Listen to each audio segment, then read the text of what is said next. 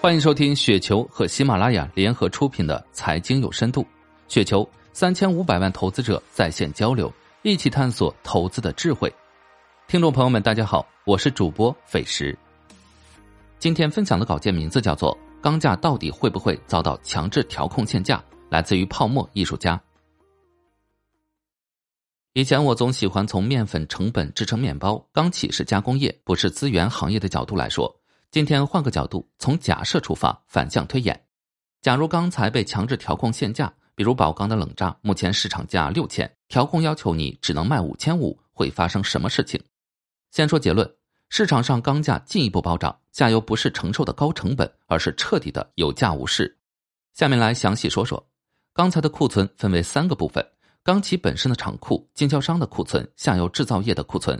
很多人总以为钢企就是钢企生产后卖给厂家了，实际不是这样的。大量钢材需要走中间经销商这层的，而前几年几乎年年冬储后踩踏，原因也是钢贸商这层囤货与甩货造成的。这层有极高的投机性。当初一八年初不是有个真实的段子吗？有个钢贸商极度乐观，带着杠杆囤了大量的钢材，全家出国旅游的机票都买好了。结果你看看一八年初钢价发生了什么？所有回到了那个问题，如宝钢的冷轧目前市场价六千，调控要求你只能卖五千五，会发生什么事情？这可是一进一出就是吨钢五百的利润呀！你要是中间刚冒这层黄牛会如何？马克思《资本论》的名言：一旦有适当的利润，资本就胆大起来；如果有百分之十的利润，他就保证被到处使用；有百分之二十的利润，他就活跃起来；有百分之五十的利润，他就铤而走险。为了百分之百的利润，他就敢践踏一切人间法律；有百分之三百的利润，他就敢犯任何罪行，甚至冒绞首的危险。如果使用了五倍杠杆，就是将近百分之五十的利润，请对号入座。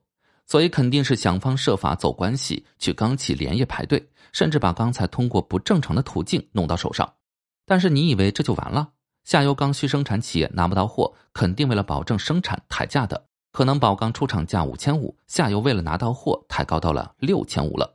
你以为这就完了？中间黄牛一看利润又提升了一倍，买涨不买跌，肯定不是卖给厂家了，而是大量的自己囤货，等着卖更高的价格。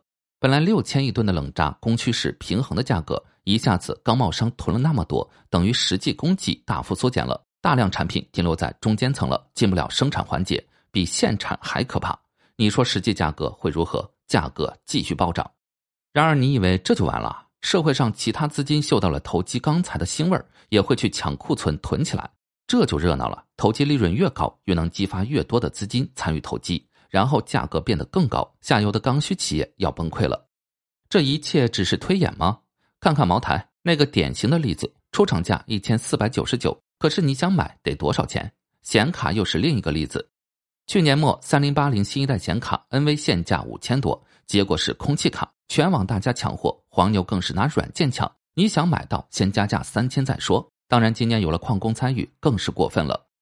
所以，钢价其实是个市场博弈的结果，只能通过限产收紧和放松，周期性的通过供给调控强制限价，结果将会不可想象。这也是市场行为决定的。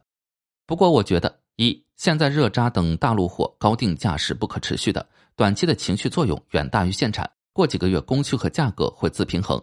除了看库存和产量，你就看冷热轧的差价就知道了。冷轧属于真正的高景气，热轧下游景气度很一般，可是价差缩小，说明期钢情绪主导的，这难以持久的，很可能二季度就是生产大陆货钢企的巅峰。二，真的要放松限产，估计得等到铁矿石类库，并且价格下跌到一定程度。